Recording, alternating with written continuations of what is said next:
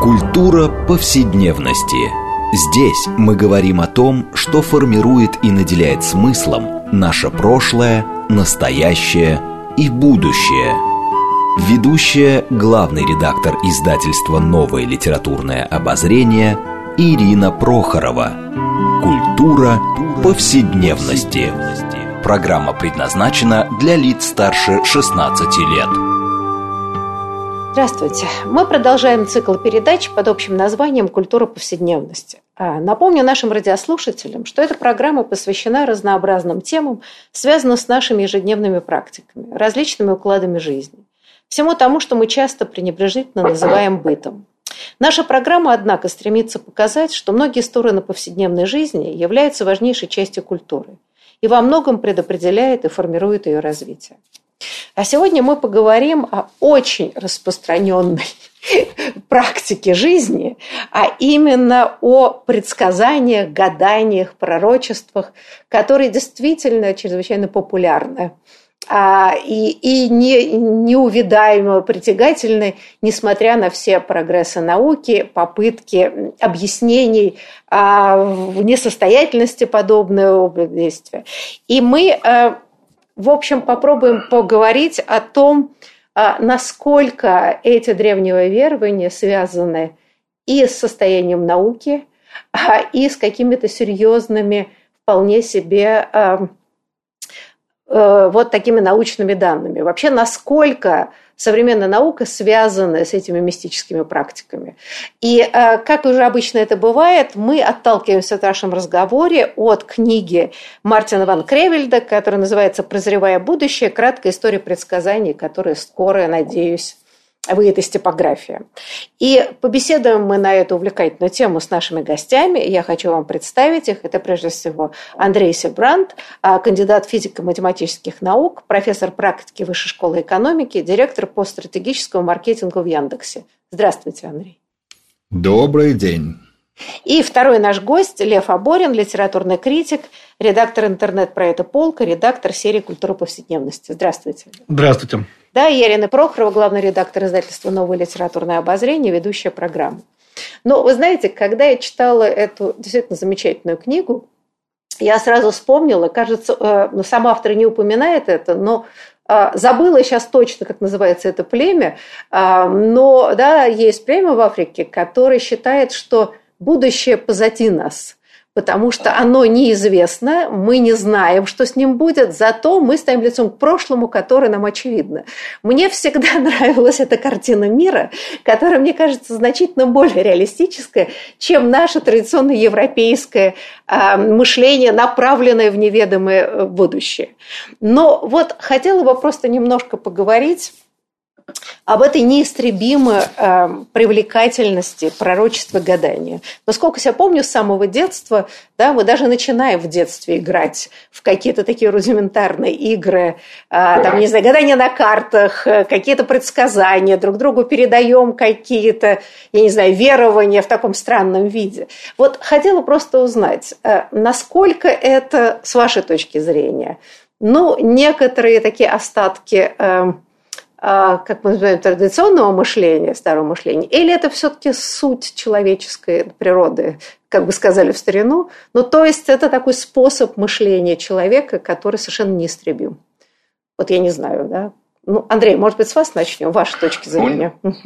Я, в общем-то, конечно, не психолог и не психофизиолог, но мне кажется, и настолько, насколько я на эту тему читал литературу, а, все-таки, что это действительно свойство нашего человеческого мышления что человек э, изначально строит, даже не осознавая этого, какую-то кратковременную картинку кратковременное предсказание, картинку будущего у себя в голове, просто для того, чтобы ну, не упасть в яму, поэтому он немножко прикидывает, к чему может привести его следующий шаг и смотрит себе под ноги. Поэтому история про предсказания, гадания, прогнозы, как их называют в более формальной среде, это, наверное, история понимания ну, одной из базовых характеристик нашего мышления. Причем как повседневного, так сейчас уже и такого хорошо воспитанного, научного, интеллектуального. А, ну, вы предлагаете, что Ну, да, собственно, да, человек как бы существо планирующее некоторые, да, свою жизнь хотя бы, ну, или человек, стоящий у власти, пытается так или иначе прогнозировать некоторое развитие. И с этим связана да, необходимость ну, какого-то предвидения, да, угадывания каких-то ситуаций, которые могут произойти в будущем, насколько я правильно понимаю. Да? Но понимаем, что горизонт планирования может быть разный у, у людей. Но, тем не менее, вот я бы да, как-то интуитивно согласилась с вами, что это такой способ мышления неотъемлемый. Э, Лев, ну а ваши какие-то соображения? В физике есть понятие стрелы или оси времени, да, которая направлена из прошлого в будущее, и время таким образом асимметрично. То есть ну, физическая характеристика времени, оно не может быть обращено вспять. По крайней мере, нам пока что неизвестны никакие механизмы, которые позволяют это сделать.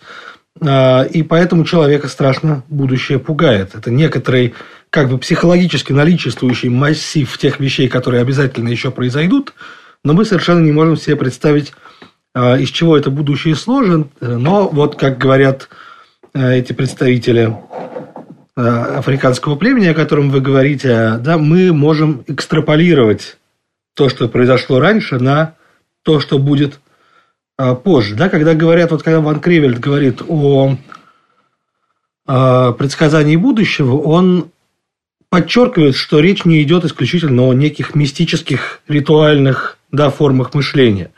Предсказания будущего, в том числе эти мистические ритуальные формы мышления, основаны на рациональном понимании того, что э, некоторые вещи повторяются, что некоторые вещи цикличны, и можно попробовать, исходя из этого, предсказать. Собственно, ну, э, очевидно, что в древнейших обществах очень многое связано с какими-то погодными условиями, с разливами рек, с урожаем и так далее. Предсказать это – это уже и начало науки, и поскольку многие предсказания могут нам показаться э, неблагоприятными, попытки э, вступить с этим будущим в диалог, э, да, отождествить его сбываемость с некими духами и попробовать их задобрить. Если удастся, это в свою очередь подтвердит нашу веру в этих духов, в божества, которые к нам благосклонны. Если не удастся, значит, недостаточно старались.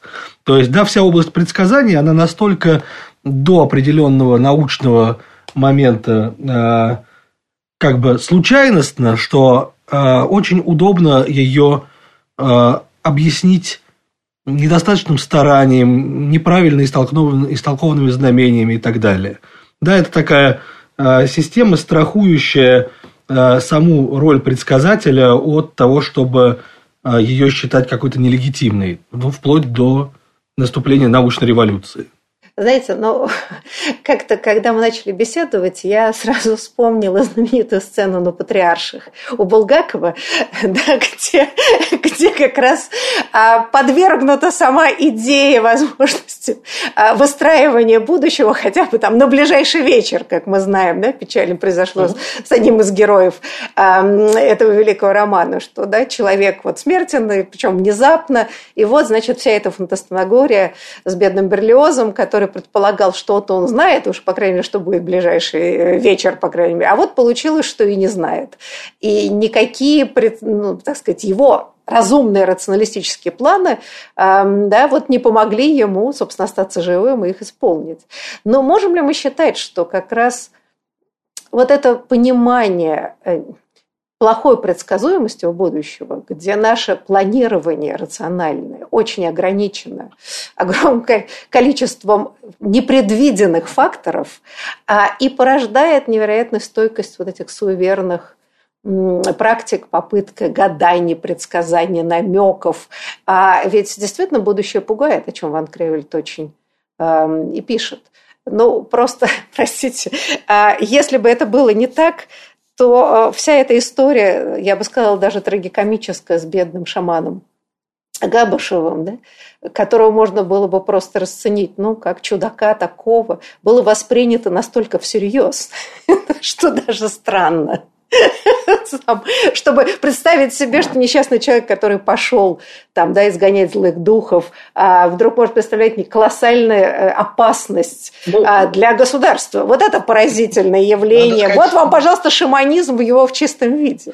В современных каких-то конспирологических каналах довольно много говорится о сильном влиянии шаманизма на современную российскую политику. Только это какие-то другие шаманы там, да, это все да, такие истории. Ну, э, собственно говоря, кто такой шаман? Да, в традиционном обществе это вот как раз медиум между миром духов, миром, которому изначально будущее известно, потому что они, собственно, это будущее подают, и миром людей, у которых какие-то свои частные интересы.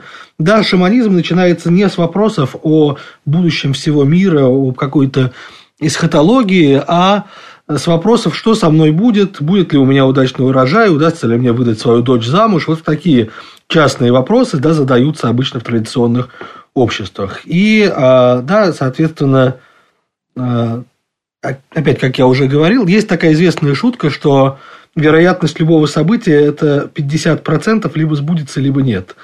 И да, вот это на самом деле эта вероятность, она достаточно устраивает людей, которые обращаются за вопросами, за советами с э, предсказателем и гадателем.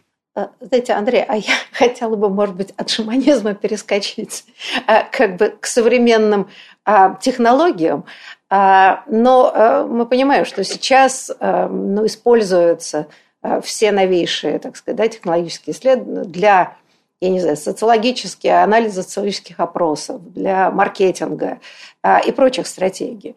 А, э, э, вот не хочу там да, показаться, то есть я немножко как бы адвокатом дьявола здесь представляюсь специально, а все это в каком-то смысле не основано на том же, да, очень неопределенном фундаменте гадания, или все-таки здесь есть принципиальная разница? Ну, есть, конечно, потому что когда у нас становится больше данных, то э, вероятность того, что прогноз сбудется, немножко возрастает. Она никогда не становится стопроцентной. Но, с другой стороны, вот хороший был пример, вы же сами привели про э, несчастного Берлиоза. Но ведь у него-то нет информации, когда он планирует о том, что Аннушка уже успела разлить масло. А вот прогнозирующий другой субъект, который знает про это масло, уже может более реалистичный прогноз будущего Берлиоза построить. И вот эта история о том, что на самом деле бесконечное количество данных, которые нужно для очень точного прогноза собрать невозможно, но мы можем постараться.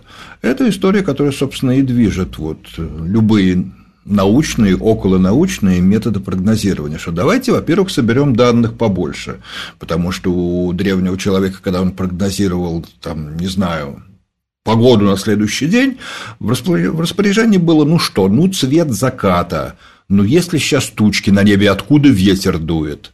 А, у нас сейчас есть метеорологические спутники, и это немножечко уточняет э, наши прогнозы на завтра по сравнению с тем, как их делает тот же человек, который вооружен только своими глазами, ну, там, памятью предков. Поэтому, конечно, в прогнозировании остается элемент неопределенности, он всегда будет оставаться, потому что наш мир слишком сложен, неопределенен, и это его свойство. Тут простите, я просто вспомню, что я физик по образованию, и как человек, изучавший много лет и сдававший экзамены по квантовой физике, я понимаю, что до полного детерминизма нашему миру далеко, просто устроен он так от природы, и к нему можно стремиться, но достичь его нельзя. Так что нет, научные прогнозы, конечно, немножко лучше чистых гаданий, но далеко не, не намного, скажем так. Но, знаете, но любимые шутки – это же шутки про прогнозы погоды. Э, да? А, не, не помню, чтобы как-нибудь народ не пошутил по поводу того, что нам там обещали дожди, а, значит, а сегодня ясное солнце. А, в данном случае, несомненно, нынешние возможности аккумулировать данные о погоде намного больше, но судя по по каким-то нашим, так сказать, ежедневным историям, в общем, ну, сбой дает довольно часто. Ну, лучше, но, но, но лучше, чем раньше, во-первых. А во-вторых, смотрите, там тоже очень интересно. Вот наше представление о том, что мы можем а, все предсказать э, надолго, они всегда гораздо хуже сбываются, чем наше представление о том, что кратковременный этот прогноз можно, поэтому вот когда ты, не знаю, опять же, выходишь из дома и э, планируешь, сколько ты сегодня шагов пройдешь, и что ты ни разу не споткнешься, ну, там как получится. А когда ты вот сейчас идешь и видишь перед собой абсолютно гладкий, плоский там, тротуар и довольно уверенно прогнозируешь, нет, вот я до следующего перекрестка дойду и не споткнусь, и этот прогноз забывается чаще. Вот с погодой та же самая история. Вот сейчас не случайно все там погодные сервисы, прогнозы погоды на телевидении стали показывать карту осадков на ближайшие там 15-20 минут, даже на ближайшие 2 часа, чего раньше, в общем, не очень делали, по крайней мере, крупномасштабно, потому что раньше могли рассказать, что там вот к Московской области подойдет фронт, и завтра ожидаются по области осадки. При этом осадки по области – это хорошая формулировка. Если хотя бы в одной точке области дождь выпал, то прогноз оправдался.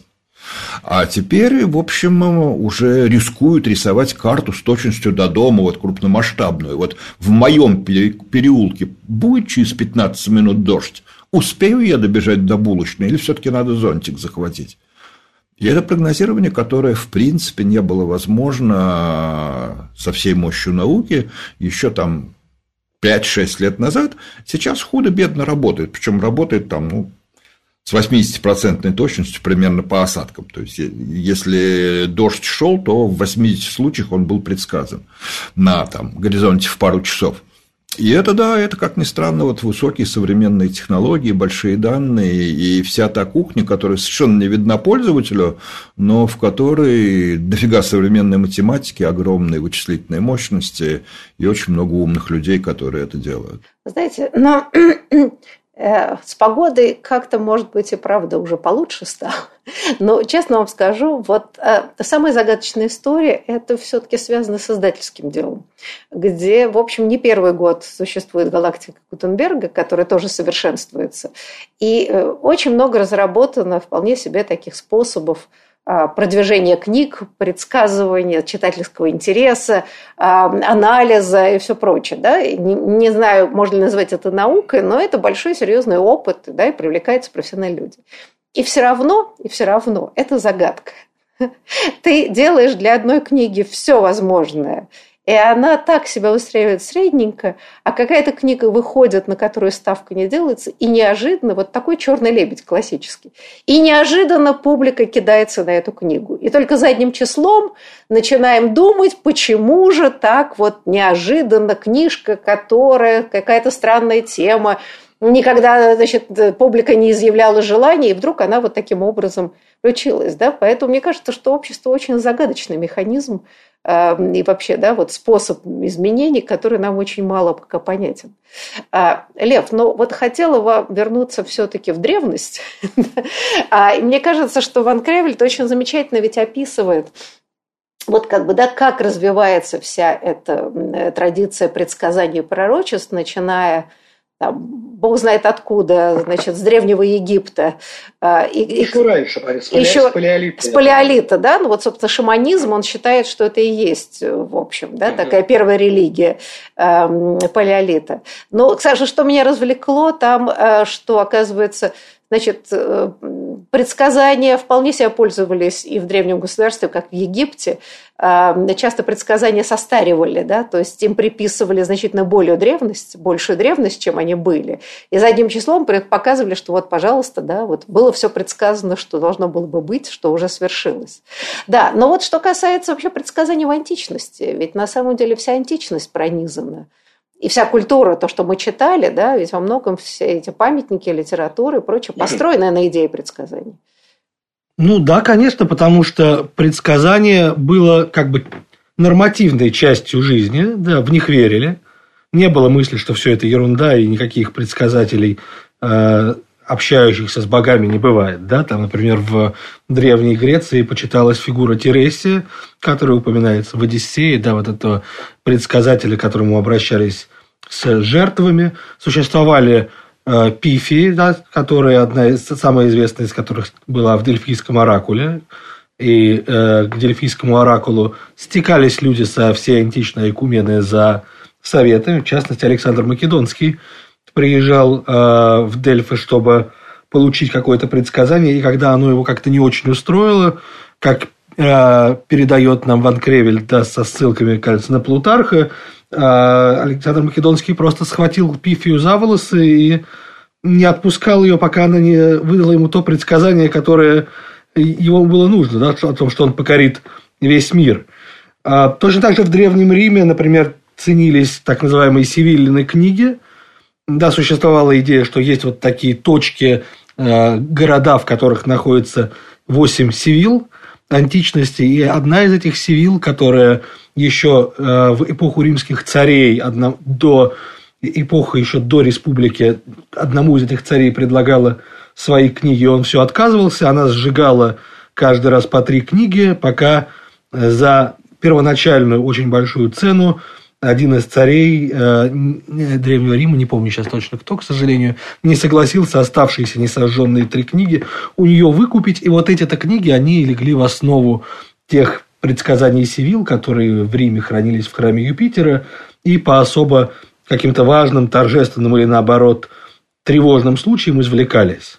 Соответственно, да, там было поручено держать их э, да, под э, особым надзором, чтобы с ними, не дай бог, чего не случилось. Когда с ними опять-таки что-то случилось, их начали спешно восстанавливать. В общем, да, вот эти предсказания, они играли большую роль и в государственной э, жизни Рима. Да, мы знаем, что об особо важных делах, таких как исход битвы, например, гадали по полету птиц, это делали так называемые авгуры, гадали по печени жертвенных животных, это делали так называемые гаруспики, да, и э, обычно там бралась печень, по-моему, барана или овцы, если она там была какая-то гладкая, значит, все пройдет, соответственно, гладко. Если она была, наоборот, пораженная, разделенная на какие-то неправильные доли, неправильного черного цвета, то это означало Э, дурное предзнамение. Собственно, одна из таких вот жертвенных печеней и была в основе предзнаменования убийства Юлия Цезаря в мартовские иды, э, предсказание, которое, как мы знаем, он пренебрег, за что и поплатился, и был, собственно, в мартовские иды 15 марта убит. Да, то есть, действительно, предсказания пронизывают всю историю античности, ну и, собственно говоря, не только античности ну, римской. И все христианство в каком-то да, но и всей иудейской традиции, безусловно, вся Библия, Ветхий Завет, пророк – это, наверное, главное такой из человеческих действующих лиц в Библии, будь то там пророк Самуил, пророк Даниил, пророчествовавший царь Саул, ну, то есть, э, пророк Даниил, наверное, такой самый известный пример, предсказавший падение Вавилона вот эта знаменитая надпись на стене во время Валтасарова пира, которая означала, что царство Валтасара взвешено на весах и найдено очень легким, и поэтому оно падет, так, собственно говоря, и происходит. Но когда мы переходим к христианству, понятное дело, что там брать на себя роль а, пророков люди уже не отваживаются. Существовал пророк а, Иоанн, Иоанн Креститель, который а, говорил о уже совершившемся явлении Спасителя. Существовали, собственно говоря, ученики Христа, да, и существует откровение Иоанна Богослова.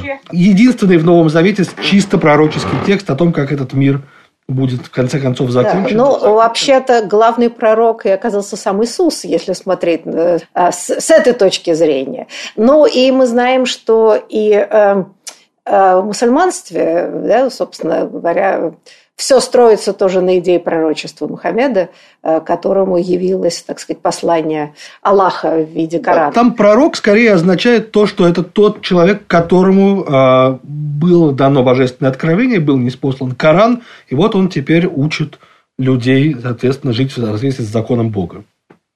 Мы должны, к сожалению, прерваться на перерыв на самом интересном месте, как обычно это бывает. Но после перерыва мы продолжим разговор о гаданиях и пророчествах. Пожалуйста, не переключайтесь.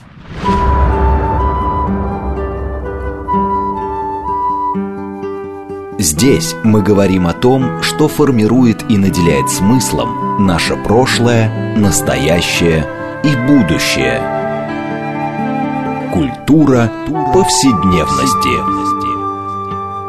Мы продолжаем нашу программу «Культура повседневности». Напомню нашим радиослушателям, что мы сегодня беседуем об истории предсказаний – гаданиях, пророчествах, в общем, от древности до наших дней. И беседуем мы сегодня с нашими гостями. Я напомню, а, это прежде всего Андрей Эссе Брандт, кандидат физико-математических наук, профессор практики Высшей школы экономики, а также директор по стратегическому маркетингу в Яндексе. Второй наш гость Лев Аборин, литературный критик, редактор интернет-проекта «Полка», редактор серии «Культура повседневности». Я Ирина Прохорова, главный редактор издательства «Новое литературное обозрение», ведущая программы.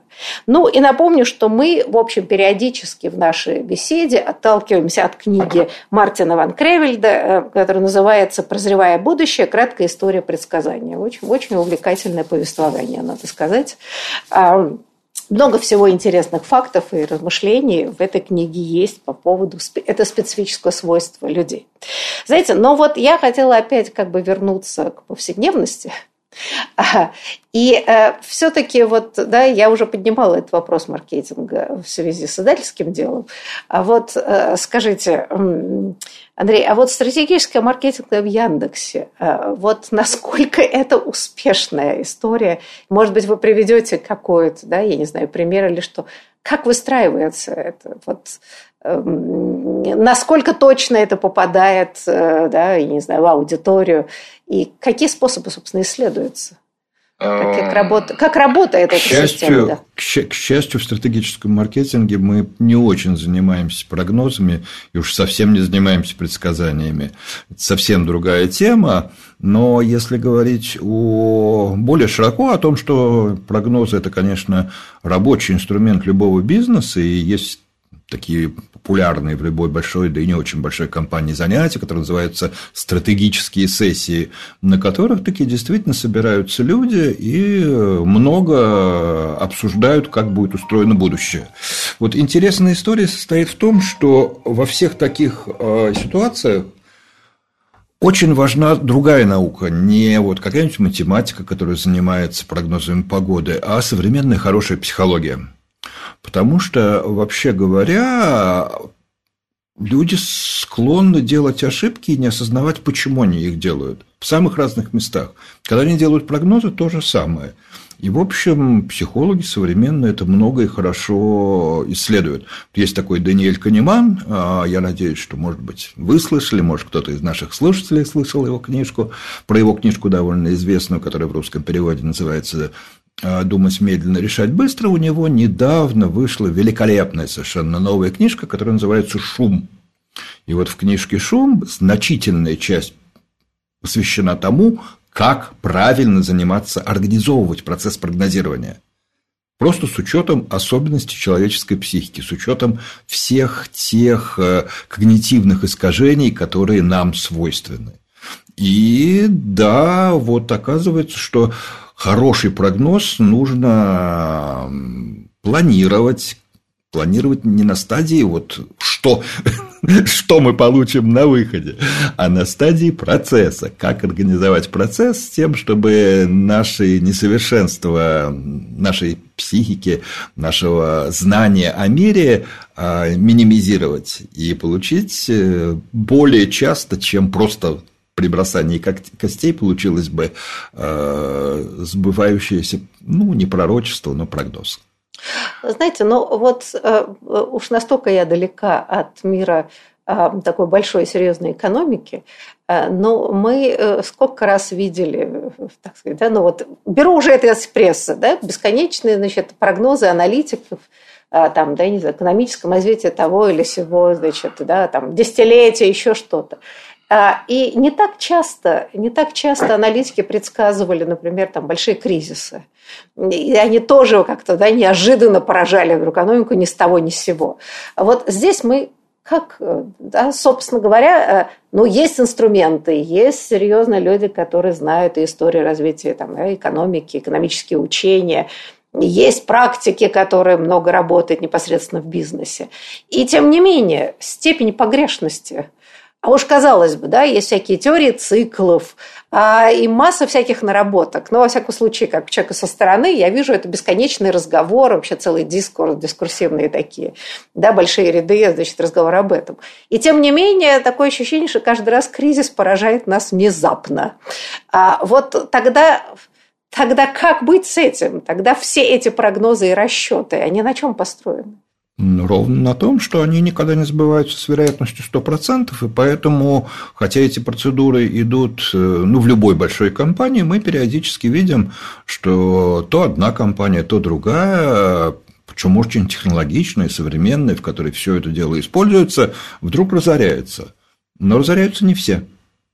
И поэтому история про то, что с какой-то вероятностью, сильно больше случайной, прогноз, если он хорошо построен хорошо, я имею в виду методически хорошо проработан на получение этого прогноза, то он с вероятностью сильно больше 50% сбудется, хотя это никогда не 100%. И мы знаем успешнейшие компании, которые тоже строили прогнозы на будущее. Ну, вот из тех примеров, которые у всех там на слуху и в любом учебнике, компания Nokia, которая производила телефоны, которые по всему миру были известны, у них были очень сильные э, стратегические сессии, но вот э, были там некие методические ошибочки постфактум даже стало понятно какие, которые привели к тому, что они не вовремя среагировали на изменения окружающего мира, считая погрешностью все эти телефоны, в которые пальцем надо тыкать в экран. Полный маразм человеку, конечно, приятнее нажимать на кнопочку, чем тыкать в какой-то грязный квадратик.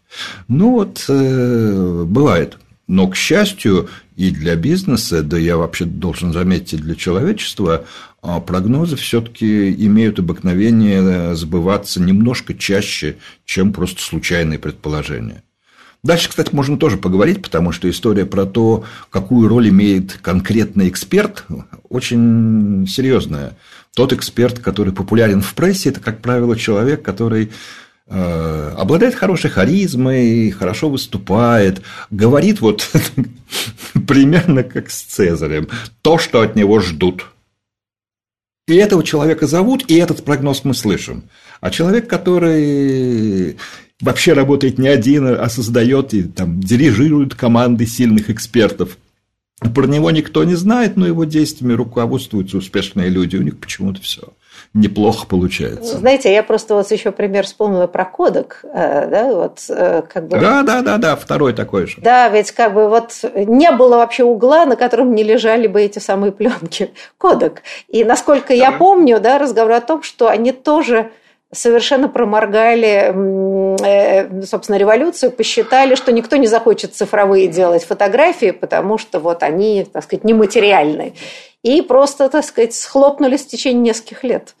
И это тоже да. поразительное явление. Вот казалось да. бы, такая была. Да, но с другой стороны, какие-то компании, вот те же самые Fuji, которые в то же время тоже занимались проявкой пленок, сейчас э, прекрасно чувствуют себя в цифровом мире.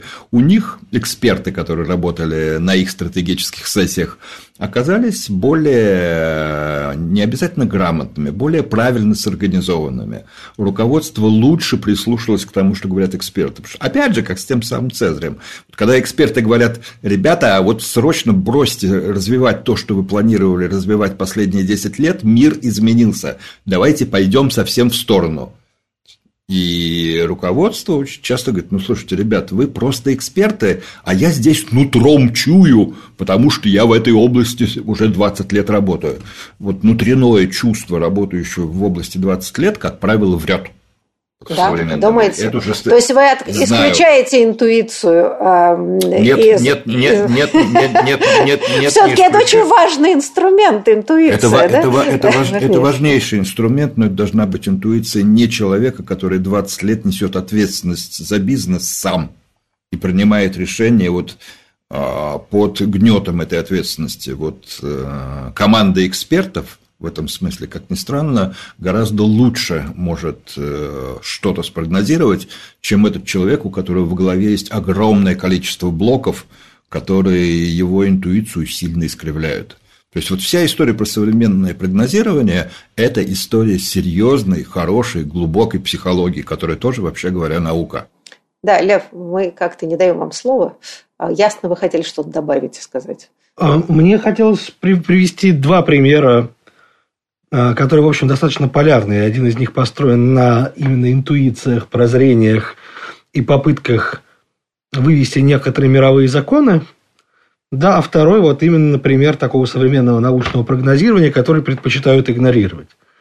А, да, в книге Ван Кревеля довольно много говорится о таких более современных по сравнению с шаманизмом методиках прогнозирования, как, а, например, астрология, нумерология. Да, это, в общем, вещи тоже основанные на рациональных каких-то идеях, на идее того, что существуют известные нам там небесные тела, и они э, как-то влияют на мироздание. Существуют числа, которые Э, само совершенство. Да, мы смотрим на математику и понимаем, что можно с помощью чисел выразить все, что угодно. И пифагорейцы э, в Греции именно на этом основывали свои нумерологические прогнозы. Ну и вот, собственно говоря, в России, например, был Велимир Хлебников, который, помимо того, что он был великий поэт, он э, считал, что он открыл законы, управляющие временем, он называл это доски судьбы, и он проводил вот такие какие-то аналогии между разными мировыми событиями, будь то катаклизмы или, наоборот, какие-то явления прогрессивные, и считал, что миром управляет двойка и тройка. А через некое количество времени 2 в степени n события как бы увеличивается, то есть становится еще больше, там было какое-то одно небольшое сражение, а, допустим, через 200 э, лет, соответственно, там 2 э, в какой-то степени, да, появляется какое-то событие гораздо э, больше и симметричнее этому. А есть, наоборот, допустим, через 3 в степени n лет будет заключен какой-то важный мир, который тоже каким-то образом с этим э, первоначальным событием коррелирует.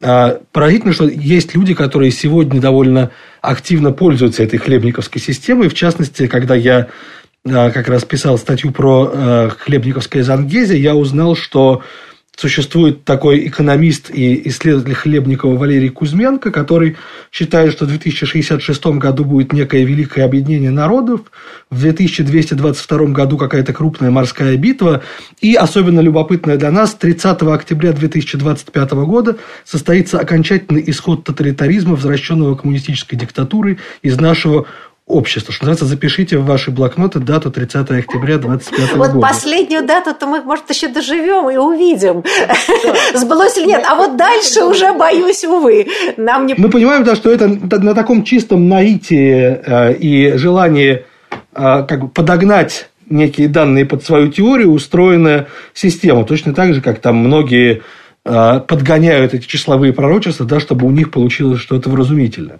А с другой стороны, существует абсолютно а, подтверждаемое наблюдениями и основанное на анализе очень больших данных предсказание о а, экологической катастрофе и глобальном потеплении, которое происходит из-за выброса парниковых газов в атмосферу. Ученые самых разных институтов рассказывают, что не надо их выбрасывать, что надо их сокращать, что надо переходить к зеленой экономике, что нужно сокращать принципе потребления, потому что мы уже живем в кредит, да, взаймы у природы, но огромное количество акторов в этой истории, людям, которым выгодно производить э, сырье, которым выгодны э, такие сложные логистические какие-то цепочки, они предпочитают к этому не прислушиваться или обходиться какими-то там полумерами, подписанием меморандумов и так далее. Вот это тот пример, когда вполне рациональное предсказание предпочитают не замечать, замалчивать или как-то откладывать действия на потом. Ну, это, к сожалению, не первый раз происходит в истории. Но может быть когда, последний, вот в чем проблема. Когда, когда, в общем, какие-то сиюминутные политические или прочие интересы да, превалирует над э, вообще серьезными стратегическими проблемами. Увы. И вот здесь э, как раз человечество э, как бы в целом все-таки не любит планировать чуть дальше. Предпочитает ограничиваться, так условно говоря, одним днем или хотя бы да, совсем недалеким будущим. А, знаете, ну вот опять же, мне очень интересно сейчас как всегда, когда появляются какие-то новые технологии, они либо демонизируются, либо идеализируются. И вот одна из таких, я бы сказала, идеализаций – это разговор об искусственном интеллекте, очень модная тема, все бесконечно про нее говорят, кто-то ее страшится, что роботы нас заменят, а другие говорят, что ну вот да, это будет некоторое куда более совершенное общество, где роботы будут да, вот, очень помогать человечеству. Но, а, кажется, Ван Кревель сам же пишет о том, что а, компьютеры, при том, что да, научились играть в шахматы и лучше людей, это правда. тем не менее, они все равно программируются людьми. И поэтому, собственно, э, если э, как бы опираться на их данные и их предсказания, все равно это, это проекция сознания самих людей, поэтому предсказания эти будут также ненадежны, как и, собственно говоря, гадание на, кост, на бараньей косточке или еще о чем-то.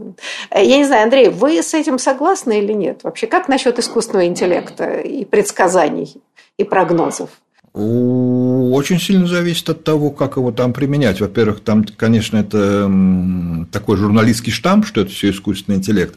Все это реально правильнее называть машинным обучением, потому что там вот для большинства прогнозов никакой интеллектуальной составляющей нет. Это просто работа с очень большой и очень тяжелой статистикой и возможность для алгоритмов среагировать на какие-то особенности, которые просто в таком массиве данных человек не в состоянии разглядеть, он просто тонет в этом море информации. Поэтому, когда касается какой-то статистики, каких-то статистических выводов, то, в общем, всякое машинное обучение работает неплохо. Ну, Простейший пример. Машинное обучение довольно неплохо может предсказать а, на основе там, знаний про то, какие проблемы испытывали студенты, ну, локдауны, их там переводили на дистанционное обучение, еще на что-то. Вот какие проблемы будут у них и насколько снизится средний балл в целом по данной дисциплине или по данному вузу а, в этом семестре. И такие прогнозы построить можно. Но рассчитывать, что этот же алгоритм или какой-то другой сможет что-то рассказать про конкретного студента, шансов ноль. Ничего он сказать не сможет. Ну и дальше понятно, что в тех местах, где решение конкретного человека, а это как минимум вся политика, вся общественная жизнь, а, и имеет очень большой вес в результате, ну, потому что вы понимаете, что решил руководитель, то и произошло. А, что сказал какой-то очень уважаемый человек, туда и пошло общество. Поэтому история того, что можно что-то надежно предсказать в этой области, тут никакая современная математика не помогает, потому что тут не работает статистика. А в тех местах, где статистические вещи работают, в тех местах, где можно говорить про какие-то там средние для всего общества или средние для какой-то группы людей характеристики, ну, там, среднюю зарплату в следующем году. Ну, да, это, в общем, довольно нормально можно предсказать. А вот твою конкретную уволят тебя с работы или повысят, шансов ноль. Ну вот в этом отношении тогда идут к гадалкам. Да, да. Да, но на самом Еще деле... Еще как идут. Вот работая в Яндексе, я очень хорошо знаю, какое количество вопросов про всякие там гадания, предсказания и прочую историю. Это очень популярно, реально. Иван Кревельт нам рассказывает, что и многие мировые лидеры, собственно говоря, от Бен Гуриона до Рейгана тоже прибегали к услугам разного рода медиумов, экстрасенсов и так далее. Все это ну, слушайте, распространение этих самых коучев – а, который называется. Но это абсолютно новое красивое название для тех же гадалок и знахарей, по большому счету. И а, вот, знаете, но ведь если мы посмотрим, есть масса прекрасных исследований, да, есть вот старая книга, я надеюсь, да, вот мы ее переиздадим, те, кто поправляет фортуну, а, Александра Строева, да, он как раз писал об авантюристах просвещения который в конце XVIII века, начале XIX, вот момент да, катаклизмов, наполеоновских войн, значит, французской революции, э, стекались в Россию, которая такая мекка была для авантюристов. И вот там эти бесконечные прорицатели, значит, волшебники, ну и так далее, да, мы знаем всю эту историю. Но помним прекрасно конец 80-х годов, когда люди заряжали воду значит, перед телевизором, а Чумак, значит, там говорил, сейчас он зарядит, это будет святая вода а, и так далее, там Кашпировский и все прочее. Но можем мы считать, что это неистребимая а, потребность людей в предсказаниях, вот мистические, да, все эти истории очень обостряются в периоды неблагополучия и вообще социальных катаклизмов. Тут можем мы вот в этой ситуации сразу четко сказать, что грядут какие-то серьезные изменения, потому что уровень мистических настроений в обществе нарастает. Лев, как я считаю. Это все на самом деле взаимосвязанный процесс. Я думаю, что как только начинает нарастать, так сразу и начинается отток к экстрасенсам и гадалкам, и да, наоборот, это действительно может служить неким социальным маркером, э, что люди стали больше обращаться к экстрасенсам. Мы знаем, что, собственно говоря, на пророчествах э, эсхатологического характера строится большинство э, сект, да, которые считают, что существует некая дата, постоянно сдвигаемая, до конца света, и спасутся только избранные. Довольно много деструктивных сект действовало, так, исходя из этой логики. А, и, разумеется, да, в периоды неопределенности, когда просто неврозы и страхи обступают со всех сторон, хочется успокоиться хотя бы, не знаю, гаданием на картах Таро или визитом к какому-нибудь целителю. Что-нибудь. Вполне понятная попытка рационализировать происходящее хотя бы рациональными средствами.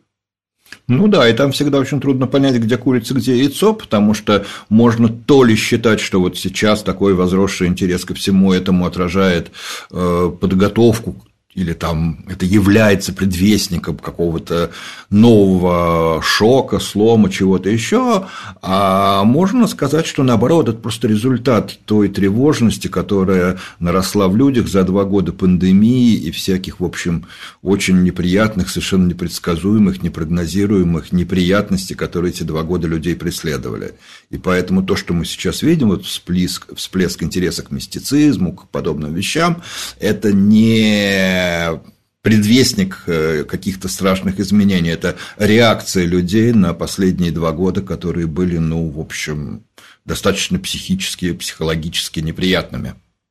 Знаете, ну да, здесь правда невозможно понять, э, где начало, где конец, но э, как бы и помня а, вот как бы, да, позднесоветский период, ну, условно говоря, там, да, начиная с 70-х годов, когда я уже была вполне взрослым человеком, и сейчас всякие исследования много есть, вот там то, что называлось эпоха застоя, казалось бы, да, когда, в общем, было представление, что ничего не изменится, но при этом невероятно нарастал интерес как раз как всяким, значит, вот практикам мистическим, а, интерес к индийской философии. И это шло по нарастающей. Да? Поэтому, может быть, в данном случае мы еще не знаем просто механизмов, понимание, как общество это чувствует, при том, что оно не может это артикулировать, и каким образом это создает некоторое ощущение, вот, да, предчувствие каких-то крупных перемен. И это, правда, очень интересная история. Но вот в заключение мы с вами беседовали о недальновидности очень часто общества в целом или отдельных политиков. Но вот только что вышел довольно интересный, забавный фильм «Не смотри наверх», американский, который все обсуждают. Там вот ровно про это.